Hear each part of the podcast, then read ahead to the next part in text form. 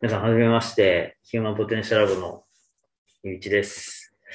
あの、皆さん、あの、すごいですね。二人とも、あの、しっかり話してますけど、実はね、ここに来るに至るまでに、僕ら、あの、サウナを、あの、決めております。はい、ここの、あの、ラボにはサウナを併設してましてですね。最高がっつりサウナ入って、ビール飲んで、あの、最初に宴会した上でここは初めてのケースです。で、あの、本番に臨むという。整った上で。もう完全にやっぱりちゃんと有言実、有言じゃないですね。もう寝てる。目つぶってます けどもうちょっと体体現するっていう、手放すを体現する。手放すを体現しますね。常識を手放す。逆巻き。逆巻き。佐野を手放します。佐野を手放すよね。僕もなんか、か半分だから考えずに今日はね。そうですね。もう出てきたことを話したいなっていう。素晴らしい。それ思いますね。そうですね。このページで言うと、そう、なんか青くなってるのは僕がアクセンチャーをやめた理由っていうとこは目に入ってくるんですけど。入ってきますね。ねあのー、これなんか何々をやめた理由の走りを僕はちょっと。そうなんですね。最近よくある。いや、あのー、多分僕が一番最初の方だと思いますね。そうこれは2015年。 で、うんと、僕2002年にアクセンチャー入ったから十何年もやっちゃってたんですよ。だからもうど真ん中、資本主義ど真ん中を。ど真ん中を突っ走突っ走りましたね。うん、まあそれで、ね、あの、こけちゃったんですかいやいや、こけではなくて、逆に、なんでしょうね、なんか29ぐらいの時に、あの、なんかこの、この延長線で、まあ、すっごい幸せだったんですよ。そうでしょ、ね、逆にね、 うん。なんか、個人の成長とか、なんかこう、大きなことやれてる感とか、うん、まあ、その29まで女の子のお尻ばっかり追いかけてて、それなりになんかこうね、うん、あの、合コンモテるランキングとかのアクセンチャーとか 上の、楽しかった。もうそういうもうステータス。中小企業にはなかったなんかいい感じでね、やってたんですけど、でもなんかそこで僕の心は空虚だったんですよね。うんあれ29で気づいた。 29で、この先、このまんま行って、例えば年収2000万、3000万、5000万とか、いきそういきそう。なんか意味あるかなとか、なんか大企業のコンサルやってて、 幸せになってる感じっていうのが、まあ、カウンターパートと言われるその、役員の人とか、部長さんとかは、アクセンチャーと仕事すると出世するんですよ。へやっぱり僕らが大きな、ね、その、エンジンになるわけ。予算持ってる。で、その人を出世させるためにやってるような、なんかこう、もうキャバクラみたいなもんですよ。 いや、本当に。僕らだから高級キャバクラって言ってて、ある意味だから美味しいご飯とか一緒に食べに行ったりとかして。そっか、同伴ですね。同伴ですね。で、その人も結構大きいプロジェクト、予算取ってもらって、僕らわーって入って、もう全部やるんで、つって。で、まあ、彼はだからすごい嬉しいですね。出世するの安いもんですね。いや、実際成果も出す。。成果もがっつり出しますすげえ。え、めちゃめちゃいい仕事じゃないですか。ですよ。だけど、まあ、ある意味、その人は幸せかもしれないけど、なんでしょうね。なんか、ビジネスモデル自体、僕が最後やってたのは、ある飲料、さっきみんな飲んでたような、あの、会社なんですけど、はいはい、そういうところで、大手の飲料メーカー、ね、そうですね、そういうところでやって、こんなに日本、世界中で見て、こんなにあの自販機ある、ね、国ないですね。多すぎ新。新商品とかって言われるものめちゃくちゃあるじゃないですか。うん、もう種類めちゃくちゃあるで。ペットボトルとかめちゃくちゃある。うん、これは、環境とかもね、考えると、うん、とか健康とか考えるとね、砂糖とかね、いろいろ考えると、うんうんええー、みたいな。しかもあれ、知ってますあの、水を売れば売るほど、ペットボトルね、うん、赤字になるんですよ。えどういうことあの、水の2リットルペットボトルっていうのは、すごい安くスーパーで売ってるじゃないですか。売ってる。どんどんやっぱり、もうそれだけか、ね、企業がもう乱立してるわけなんで、どんどん買い叩かれるわけじゃないですか。あ、あれはメーカー赤字なんですかメーカー赤字です。ええーだから、だだけどなんでやってるかっていうと、やっぱりその売り上げが箱数って言われる数でシェア争いをしてるので、うん、負けられないんですよね。 何万ケースですうん、っていうのを見ていると、僕らも頑張ってその人たちを、ね、応援して売り上げとか利益とか上げようとしてるけど、誰のためにやってるんだろう。ああ、その先にね。はい。ね、そう、現場の人、なんか日本の今の経済の構造と一緒で、会社自体増収増益とか言ってんだけど、現場の人たちからするとすごいなんか疲弊してたりとか、うん現場の人が見てる利益ベースとなんか会社の利益ベースとこう違う数字見てたりとかしてて、お要はそこにこうバッファーとか積んだりして、ーかなんかこう現場ではこうね、あのそ損してるように感じみて、今年も達成できなかったみたいになってんだけど、会社じょ蓋開けたら増収増益みたいになっててああ。えーみたいな。そうだからみんな疲弊してる。そうかそうか。でも、2リットルのお水部門の人たちはうん赤字なんだけど、でも100万ケースとか出すことで、売上の傘は伸びて、そうそうで他で利益取れてれば増収増益になとるかね。そうそうそう。ここの2リットルの人たちは寂しい思いをしてるとかもかしれない。ね。うん。みたいな、なんかそういうのがあったりしてですね。へ何のためにやってんのかなえ。まあそへのえ。会社自体、コンサル自体の役割とかも、あれだし、自分自身が幸せに第一になれてない。そうっすか。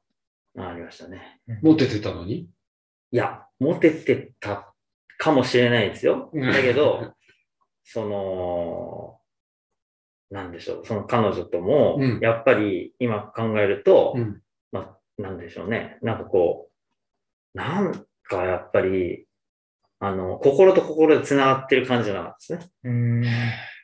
うん、それはなんかこう部下との関係とか、ああ。まあ象徴的なのは例えば Facebook とかやってるじゃないですか。その当時で、まあある意味その、そのチームメンバーみんなと、あの、とか、その会社の人とはなんかつながりたくないというか、たくないね。みたいなね。プライ会ベート社は別みたいな、プライベートだからみたいなとか、そういうなんかやっぱりあのがあったりとか。だから要するに会社でつながっている、この、っていうのはもうパフォーマンスでしかつながってないみたいな。あ。うん。パフォーマンス高い人は、すごい会社で仲良くするけど、パフォーマンス低い人はもう平気でバーン切るみたいなうん関係性だから、なんかそこに多分すごい虚しさとか寂しさとか、うん第一自分がすごい孤独。みんなと仲良くしたいんだけど、なんか、へみたいえ。なね。うん。そう。そういうのすごいありました。そういうの抱えながらも、えっと、29で気づきながらも、もう何年かは。うん、結構やっちゃったんですよ。で、うん29の時気づいて、うんあの、1個、あの、すす方を進めたのは鎌倉に引っ越してきたわけですよおおあ、それで今、ここじそゃにう。。だから、今43なんで、14年ぐらいになるんですね。もう、うんなんだかんだ言ってはいはいはい。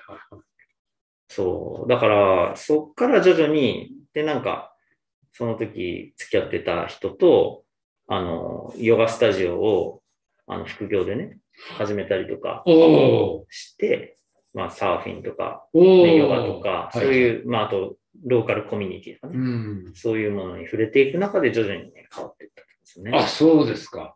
辞めるまでの話としてはそなるう。ほうど。ん鎌倉からじゃあ通ってたのは結構大変だった。あ、で、これはね、 面白くて、うんあの、ワークライフバランスってやったんですうんようんうね。ん。 その走りとしてね。うんうんうん。だけど、超ハードコアなワークライフバランスで、うんうん、年間120日とか、あの、サーフィンして、おう会社通ってたんですおう よ。で、毎日、あの、あの、ログとか取ってて、エクセルで。うん。さす波状が達成型。 そうそうそう KPI、なんでこう、今日はいけなかったのか、その要因分は析。いかにいい波に乗るか。いはいはいはい。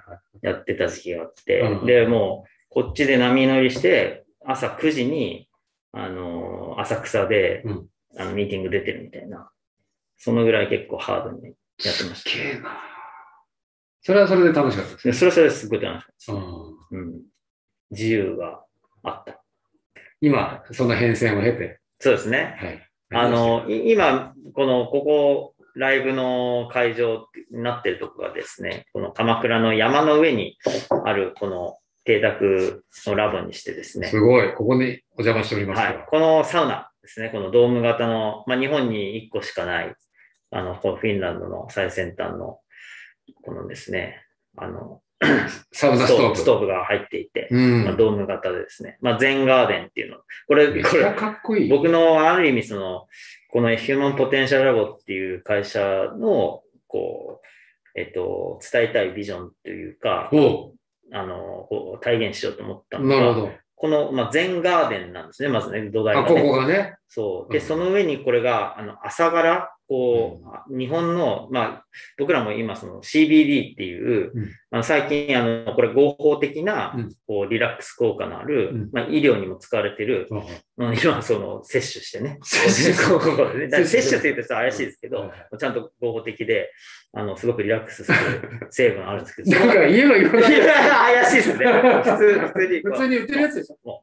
はいはいはいはいね、それを、えっと、朝、それ朝ですね。うんその朝のこう模様っていうのをこう、あの、をドームにした、うんあの、こう、和のね、象徴の朝柄のドームっていうのでよろしいんですけど、うんうんまあ、そして、えっと、後でちょっと話すと思うんですけど、うんこの後ろにもですね、そのネイティブアメリカンおっていうのが結構重要な、あの、個人の変容に関してもですねお、出てくるうんものでして、うんあの、やっぱ自然と共に暮らしてた、うんね。で、日本の、まあ、アイヌとかとも非常に共通点があって、まあ、アメリカは日本だったっていう本もあるぐらい、ええ実はすごい共通点なんですけど、まあ、その、アメネイティブアメリカンが、えーコミュニティ、まさに、その、すごくティール的な組織だったんですけど、ええその人たちが、あの、どうして、その、自立分散型で、あの、みんな、家族のように暮らしていけたのかっていうと、実はこのスウェットロッチという、うんあのサウナの、まあ、原型ですね。うんそういったものを共にしてた、うんまあ、すごいハードなサウナなんですけど、うんまあ、それがドーム型なんですうんあ、ドーム型なんですねね。。そう、子宮回帰の儀式っていうのがうん、セットロッチセレモニーなんですけど、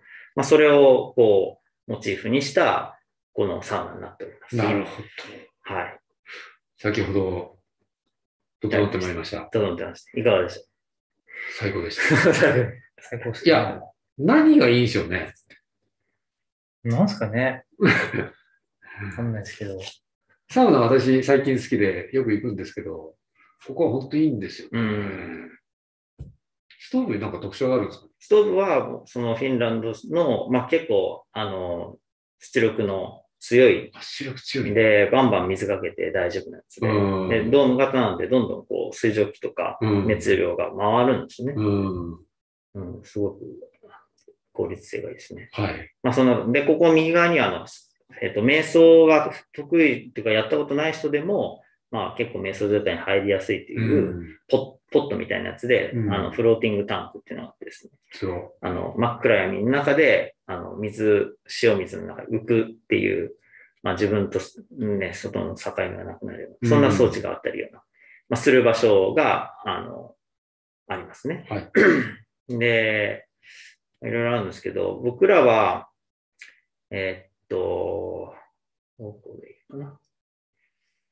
あの、まあ、様々なですね、えっと、まあ、人生が変わるような体験を提供していますとなるほど英語で言うとトランスフォーマティブエクスペリエンスって言うんですけど、まあ、意識が変わるとうか、んあの、マズローとかが、あの自己実現が大事だっていう5段階要求でね、言ってたと思うんですけど、まあ、そのその次にその自己超越みたいなことを死ぬは前いにはい行はい。って、まあ、よりこう、 幸せに生きるとか、まあ、利他っていうかね、その人のために生きるとか、まあ、そういうのってやっぱり意識が変わっていって、あの、単純にこう、なんか人を搾取するようなことでは人ってなかなか最終的に幸せになれない。うん。から、なんかそういうような意識が変わっていくっていうことだと思うんですけど、まあ、そういうものを本質的には人は求めていると。うん。だからエクスペリエンスエコノミーとか言われますけども、僕は結構やっぱりそのこれからの時代、このトランスフォーマティブエクスペリエンス、意識が変わるような体験っていうものが非常に重要な、こう、あの消費の次の、まあ、トレンドになってくるんじゃないかほう、消費の次のね。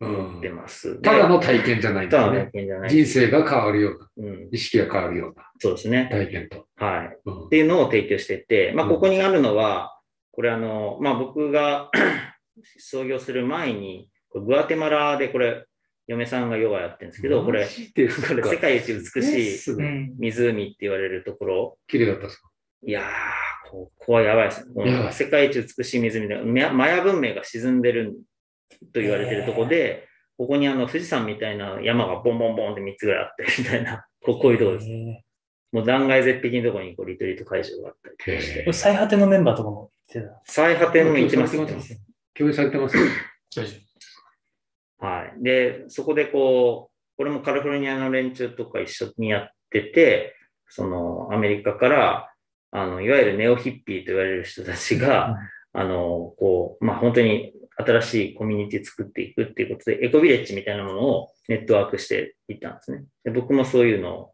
日本でやってて、まあ、そういう連中とこうガーテマラで、この大きなフェスみたいなのやって、日本人を何十人もこっちに連れてすごいっすね。で、まあ、あの、例えば、バーニングマンってご存知ですかね。 あの、バーニングマンっていうのは、えっと、アメリカのネバダ州、砂漠、何にもないところに、何万人かな一番多い時に7万人とか10万人とかが集うんですよ。燃え燃えるんですいや、で、えっと、そこで、あの、まあ、ある意味社会実験っていうか、その、消費社会の次の、あの、そこでは、まあ、お金を使わずに、みんなその、砂漠ですよ。だから、いしあの、そこでみんなで過ごすんだけかど、へーあまあ、サバイブするためには、なんかみんなでシェアしないと生きていけないじゃないですか。だからみんなが、その、ああの、会社とかがもう何千万とかつぎ込んで、なんか巨大ななんか建物作っちゃったりとか、へあの、すごいんですよ、みんな、ガンガン。で、Google の有名なエリック・シュミットが、えっと、いろんな人たち が、その、えっと、Google の CEO に採用されるかどうかって面接で、うんあの、なぜ選ばれたかっていうと、うんそのバーニングマンに行ったか行かないかっていう、い彼は行った、行った人だったんですね。 で、それら結構 Google では、そのバーニングマンに、まあ、どんどん人を送り込んでたんですけど、ーへ何が言いたいかっていうと、ーうんやっぱ Google みたいな、その世界に先駆けて新しい社会を作ろうとしているビジネスマンが、なんかやっぱりその新しい社会自体を体験したことがあるかどうかほっていうのがめちゃくちゃ重要だったってう話。なるほど、なるほど。面白いですね、それ。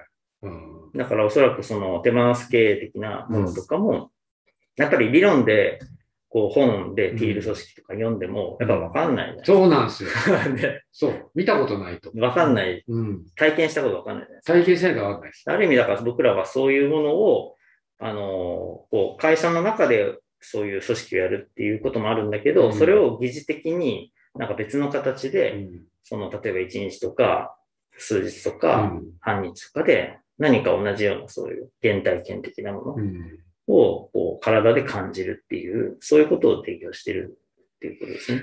ヒューマンポテンシャルラボっていう名前の通り、はい人のポテンシャルに、はいえー注目してるんですよね。そうですね。その通りですね。でこれ、これもそれを、人のポテンシャルをはい。引き出した いということで、はい。今度はこういうような体験もはい提供してる。そうですそうです。ポテンシャルって何だと思う そうなんですよ。パパフォーマンスじゃない。フォーマンスじゃない。まあ、潜在能力ですよね。潜在力。能力。潜在能力って何なんですかね いや、すごいっしょ。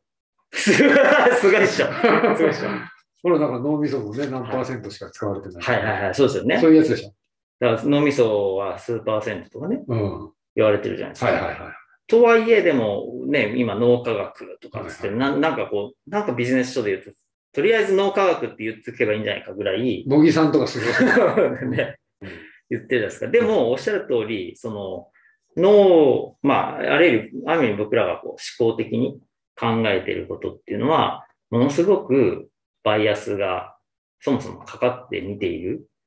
ていうそこ捉え方が。あの、そ、そもそも僕らが思考的に何か物事を考えるっていうこと自体が、えっと、ものすごい、えっと、可能性を狭めて、まあ、要は、過去の自分たちの持っている情報とか原体験とか記憶から、脳がやってるのって、今こう起きてることを予測してるに過ぎないって言われてたんですよなるほど。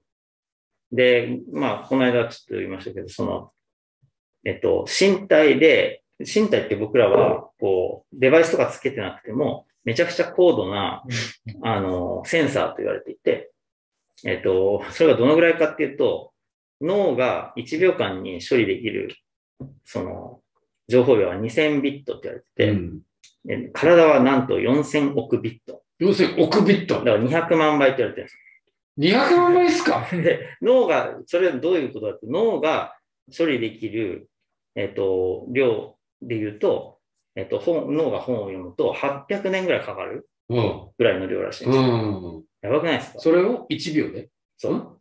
だから、そ、そ、そのぐらい、うんその、脳で処理できる情報量と、うん僕らが体で受け取ってる情報量の違いがあるんですよね。